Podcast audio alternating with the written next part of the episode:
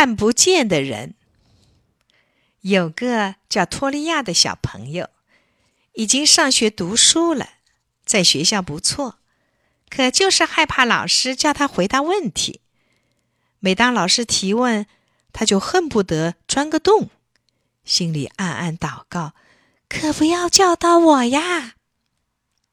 一天早晨，他来到教室，怕上课时老师又要提问，就呆呆的想：“嘿。”如果我能变成一个看不见的人，那该多好呀！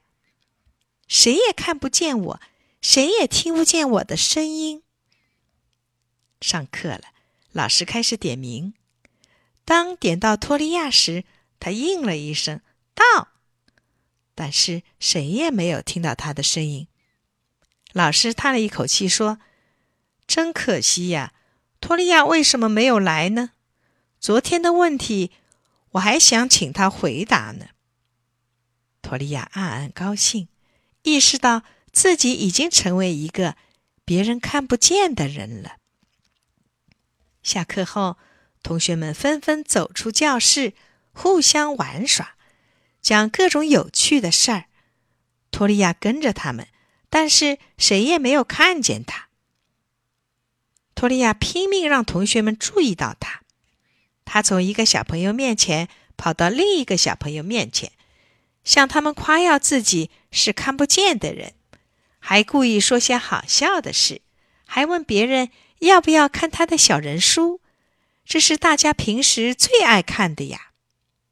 可是小朋友们谁也没有看见他，谁也没有听到他的声音，当然也不会有人理睬他。托利亚这样闷了一天，开始感到无聊起来了。他一个人回到了家，见妈妈站在阳台上，就大声喊：“妈妈，我回来啦！”但是妈妈没有看见他，也没有听见他的喊声，同样什么也没有回答他。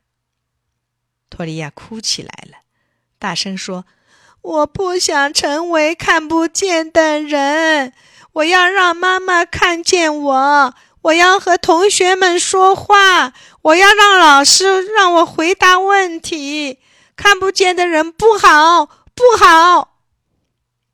后来，托利亚重新成了一个普通的人，对老师提的问题也能大胆的回答了。